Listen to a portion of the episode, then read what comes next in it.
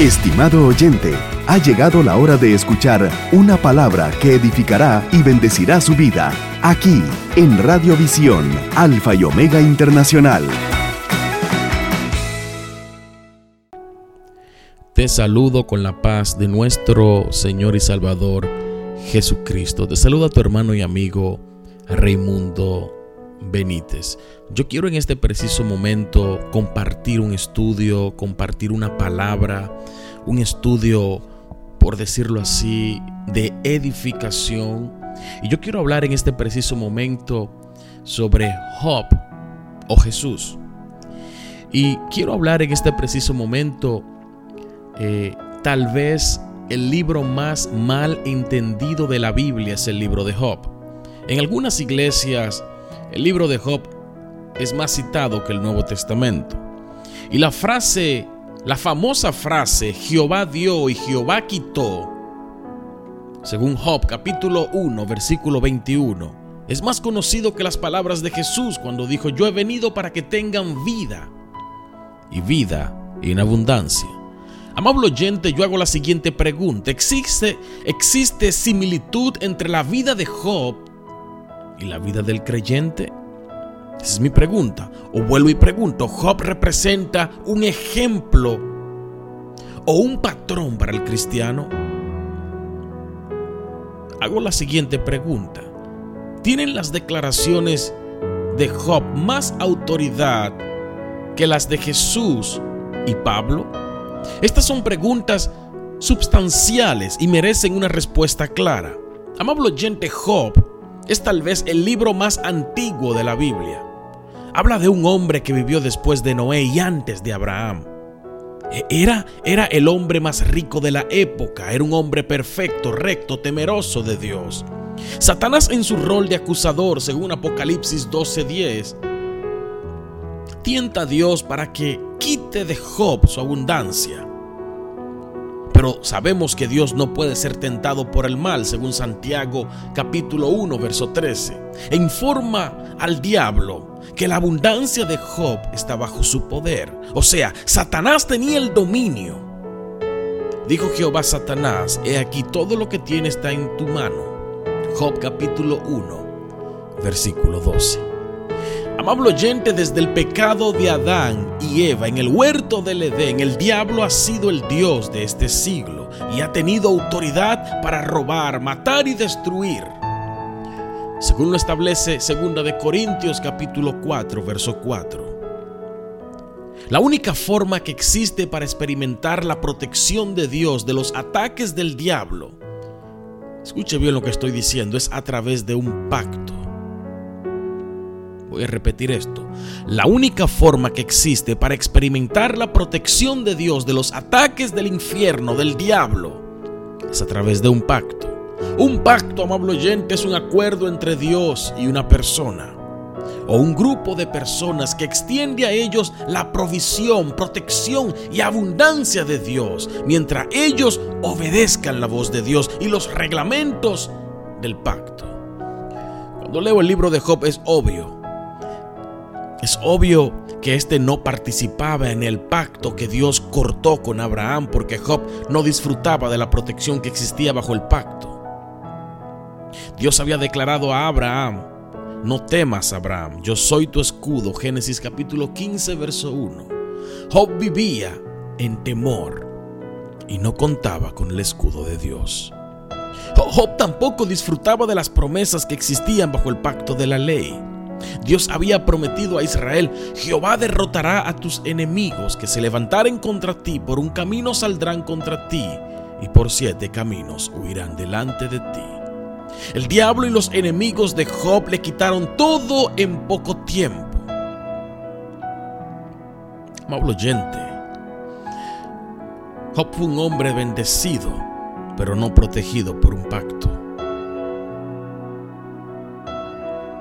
Él sacrificaba en temor y su vida reflejaba más la vida de un hombre que no obedecía la voz de Dios. Como dice la palabra, si no oyeres la voz de Jehová tu Dios, tendrás tu vida como algo que pende delante de ti y estarás temeroso de noche y de día y no tendrás seguridad de tu vida.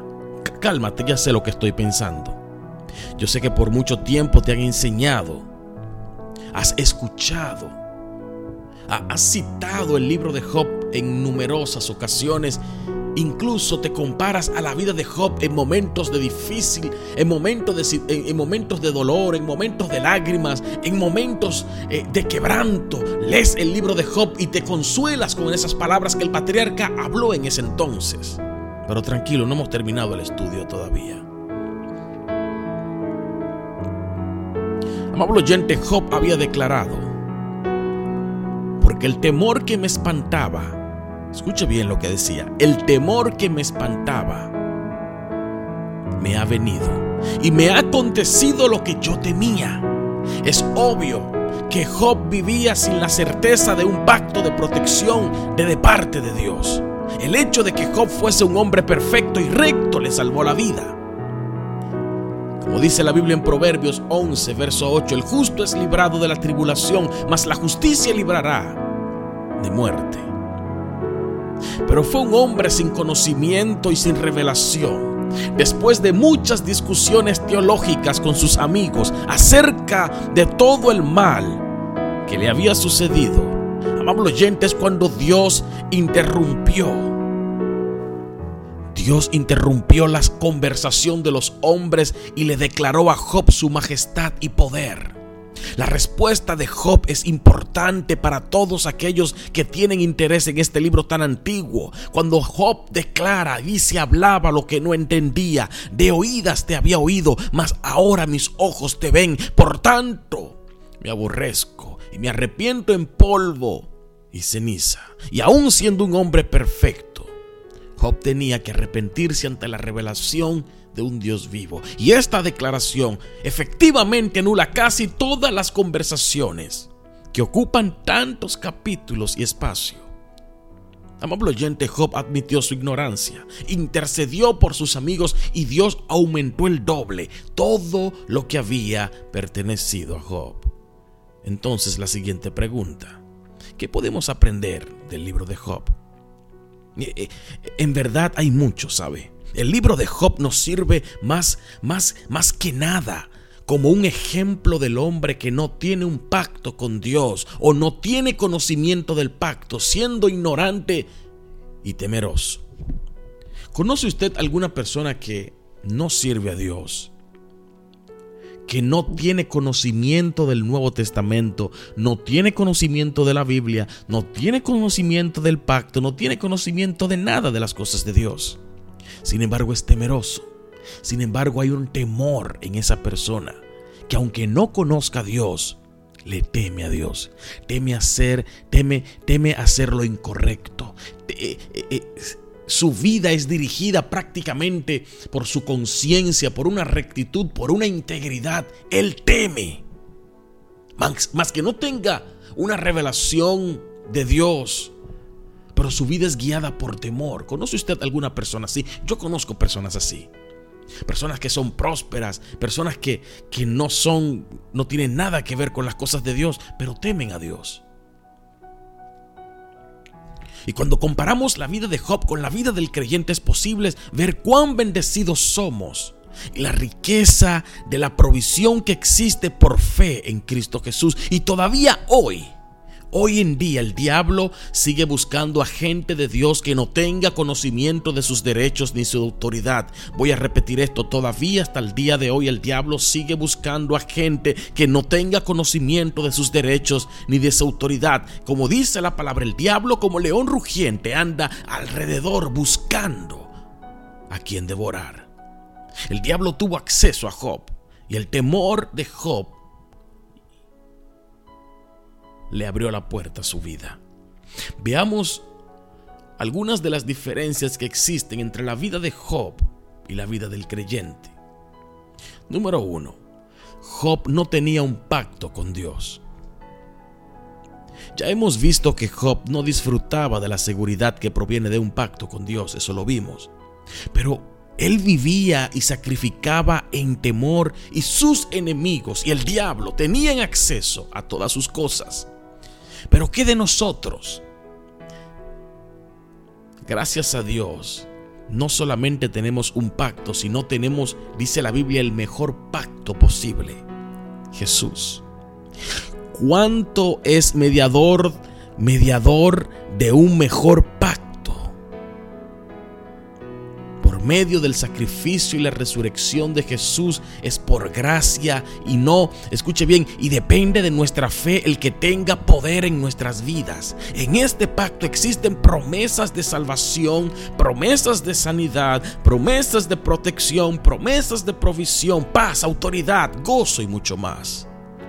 Job no disfrutaba de nada similar. Lamentablemente, si somos ignorantes del nuevo pacto, tampoco disfrutaremos de sus beneficios. Voy a repetir esto. Lamentablemente, si somos ignorantes del nuevo pacto, tampoco disfrutaremos de sus beneficios. Veo algo también, Job no tenía conocimiento del diablo. ¿Sabes que en el Antiguo Testamento existen muy pocas referencias al diablo? Y para muchos de los autores del Antiguo Testamento, todo lo que pasaba en la vida provenía de Dios, fuese malo o fuese bueno. Sin embargo, en Malaquías capítulo 3, verso 11, Dios declara que reprenderé también por vosotros al devorador. Pero jamás había mencionado antes quién era o su rol en este mundo. Era un tema casi desconocido antes de Jesús. Por eso es cuando Jesús llega a escena. Jesús comienza a dar luz. Jesús comienza a revelar los misterios del reino. Jesús comienza a hablar de un infierno donde el fuego no se apaga y el gusano no muere. Jesús comienza a hablar del cielo. Comienza a hablar del reino. Comienza a hablar de tantas cosas que en el Antiguo Testamento no se hablaba o prácticamente se desconocía o se ignoraba. El diablo existía en los tiempos antiguos y de hecho Jesús y los autores del Nuevo Testamento nos declararon bastante el tema. El diablo es el Dios de este siglo. Segunda de Corintios capítulo 4, verso 4. El príncipe de este mundo, Juan 12, verso 31. El príncipe de la potestad del aire, Efesios 2, verso 2. El maligno, Primera de Juan capítulo 5, verso 19. Su rol es robar, matar y destruir, y su dominio en el mundo entero. El diablo mismo declaró, declaró Jesús que los reinos de la tierra, su potestad y la gloria de ellos, a él fueron entregados. Y Jesús no lo niega, amable oyente. Jesús lo reconoce. Así fue en el tiempo de Job también. Job vivía sin este conocimiento y entonces erróneamente culpaba a Dios por sus aflicciones. Así lo declara en Job capítulo 6, verso 4, porque las saetas del Todopoderoso están en mí, cuyo veneno bebe mi espíritu, y terrores de Dios me combaten. Pero nosotros sabemos, aleluya, nosotros sabemos que nuestra lucha no es contra sangre, sino contra potestades, contra gobernadores de las tinieblas de este siglo, contra huestes espirituales de maldad en las regiones celestes. Y si tomamos el escudo de la fe, podemos apagar todos los dardos de fuego del maligno. También veo que Job no tenía un conocimiento pleno de Dios. Job no tuvo acceso a la revelación de las escrituras porque vivió antes de ellas. Su conocimiento de Dios estuvo limitado a lo que había escuchado de sus antepasados. Él mismo dijo, de oídas te había oído. O sea que toda la experiencia que toda la experiencia toda la experiencia que Job tenía o lo poco que, que Job podía conocer de Dios era eso, de oídas te había oído. Pero mi pregunta es, ¿qué del creyente en la actualidad? La revelación de Dios a través de Jesucristo es la máxima revelación que existe. La Biblia dice, ya nos llamaré siervos, porque el siervo no sabe lo que hace su Señor. Pero os llamaré amigos, porque sabe todas las cosas que oí de mi Padre. Os la he dado a conocer. Si alguien quiere conocer a Dios, solo es necesario ver a Jesús porque Él es Dios en la carne. Él es Dios encarnado. Él fue Dios encarnado. Como dice Juan capítulo 14, verso 9, el que me ha visto a mí ha visto al Padre. Jesús es, es, era prácticamente el resplandor Él es el resplandor de su gloria y la imagen misma de su sustancia. Él es la imagen del Dios invisible. Colosenses 1, verso 15. Todo lo que piensa Dios, piensa Jesús. Todo lo que dice Dios, dice Jesús. Y todo lo que hace Dios, hace Jesús. Aleluya. Yo no sé en este preciso momento si esto que que estoy enseñando tiene alguna cabida en ti, pero yo quiero que entiendas algo. No existe similitud alguna entre Job y el creyente. No. Algo también que veo es, era que Job no había nacido de nuevo. Una de las diferencias más importantes entre el creyente y cualquier personaje del Antiguo Testamento es la diferencia espiritual.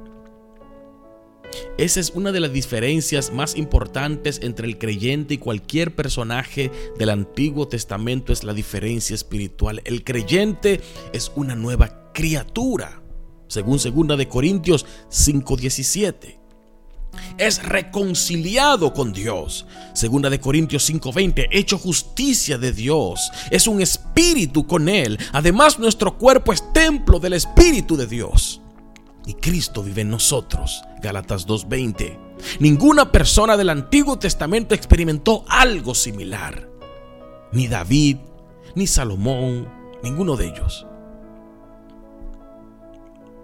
El nuevo nacimiento, amable oyente, transforma al hombre le libra de la potestad de las tinieblas y le traslada al reino de Jesús. Aleluya. Automáticamente el creyente recibe autoridad sobre toda fuerza del enemigo. Lucas 10, verso 19 es obvio que la ignorancia de Job más el hecho de que no había nacido de nuevo le dejó expuesto a las tácticas de Satanás. El creyente no tiene por qué pasar lo mismo. Veo algo también, Job no tenía armas para luchar. Una de las realidades más gloriosas bajo el nuevo pacto es el hecho de que Dios ha capacitado al creyente para enfrentar todas las circunstancias adversas que existen en el mundo. Es por ende que el creyente no es una víctima, sino es un vencedor. Repito esto, el creyente no es una víctima, es un vencedor. Más Dios, más a Dios gracias, el cual nos lleva siempre en triunfo en Cristo Jesús. Segunda de Corintios 2.14. Y al mencionar lo que Dios nos ha concedido por Cristo, es fácil observar la gran diferencia que existe entre la vida del creyente y la vida de Job. Hemos recibido autoridad en el nombre de Jesús.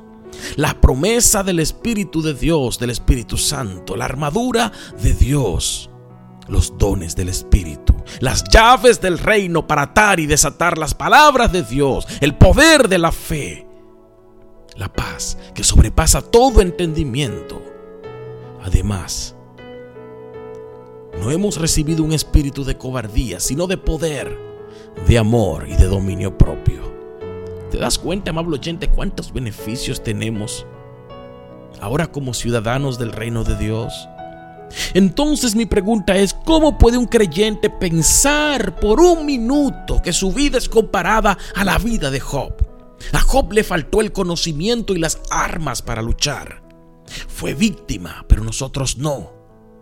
Ya hemos sido bendecidos con toda bendición, dice Efesios capítulo 1, verso 3. Ve otra cosa, Job adoraba a Dios en temor e ignorancia. La Biblia dice, y se levantaba de mañana y ofrecía holocaustos conforme al número de todos ellos. Hablando de sus, de sus hijos, porque decía, quizás habrán pecado mis hijos. De esta manera hacía todos los días. Evidentemente, era un hombre de buen corazón pero adoraba y sacrificaba en ignorancia. Gracias a Dios que no vivimos en la misma ignorancia. Jesús declaró, mas la hora viene y ahora es cuando los verdaderos adoradores adorarán, al Padre en espíritu y en verdad. Dios es espíritu y los que le adoran en espíritu y en verdad, escuche bien lo que estoy diciendo, y los que le adoran en espíritu y en verdad, es necesario que le adoren cuando habla en espíritu significa nacido de nuevo. Y cuando habla en verdad significa según la revelación de Jesús a través del nuevo pacto. Dios demanda nuestra adoración no según nuestras supersticiones, no según nuestras eh, supersticiones o temores, sino según la revelación de su amor y gracia a través de Jesucristo. Job no podía adorar así, pero nosotros sí podemos. Job vivía en temor.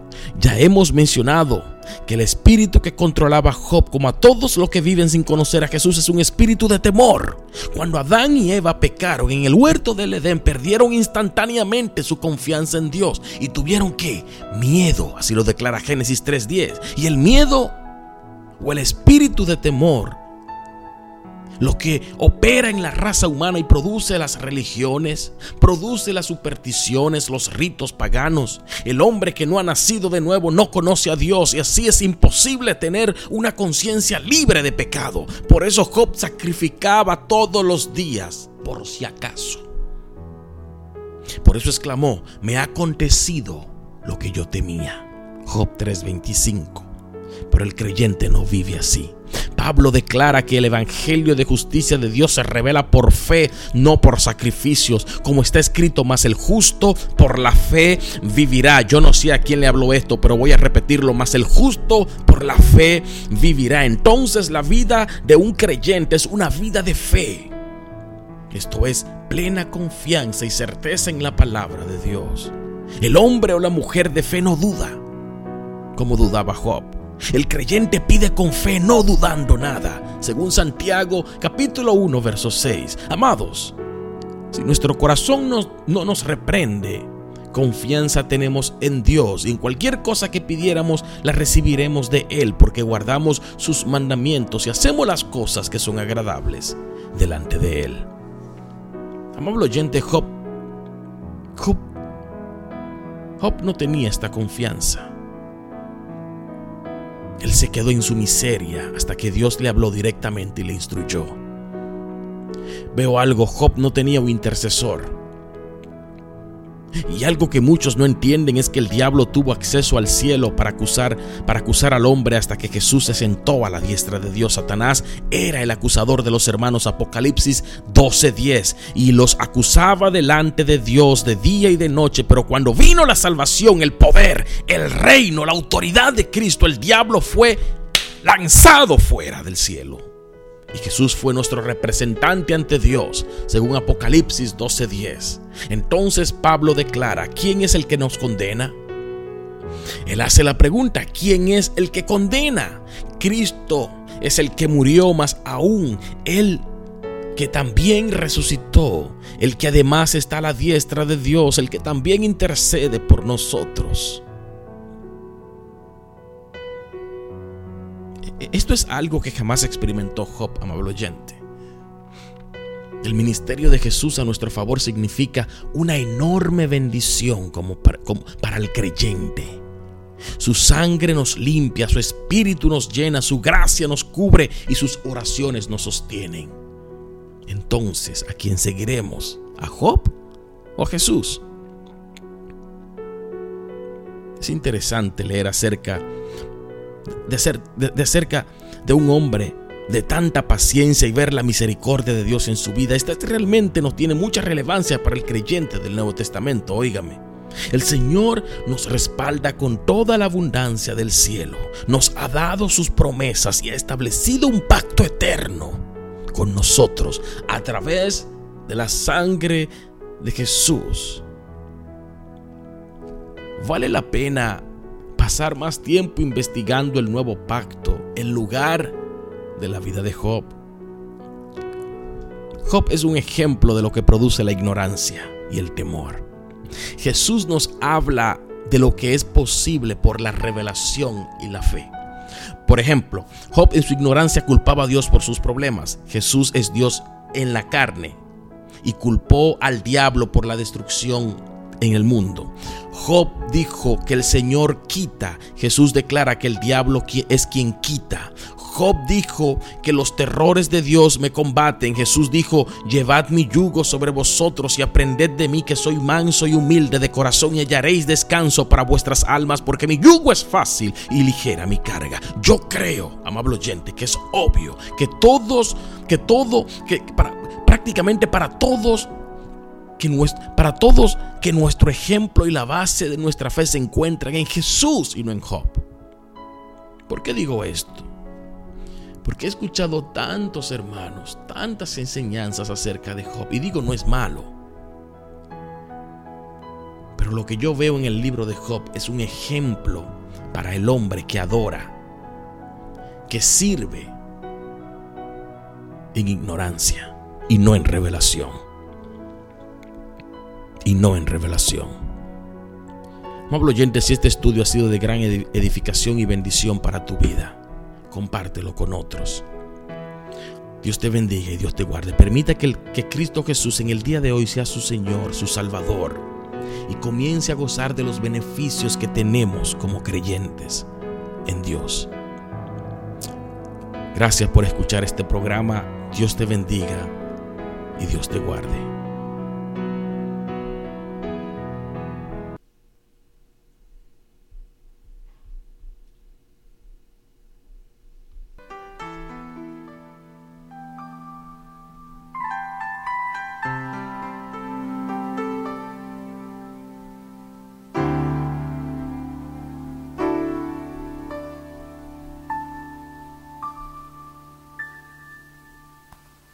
Conozco que todo lo puedes, que en mi pensamiento nada puedo esconder. Hablaba lo que no entendía y de oídas te había oído Que todo lo puedes, que en mi pensamiento nada puedo esconder. Hablaba lo que no entendía y de oídas te había oído mas ahora mis ojos te ven. Yo te preguntaré y tú me enseñarás. Mas ahora mis ojos te ven.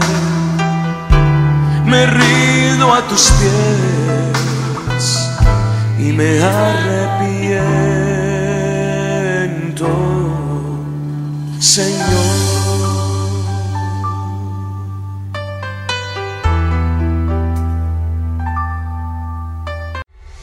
Esperamos que esta palabra haya edificado su vida. Sintonízanos por esta misma emisora, Radio Visión Alfa y Omega Internacional, una voz en medio del desierto.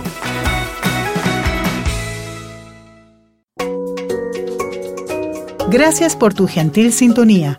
Síguenos por las redes sociales. YouTube, Evangelista Raimundo Benítez. Facebook, Evangelista R. Benítez. Twitter, R. Benítez 777. SoundCloud, Raimundo Benítez.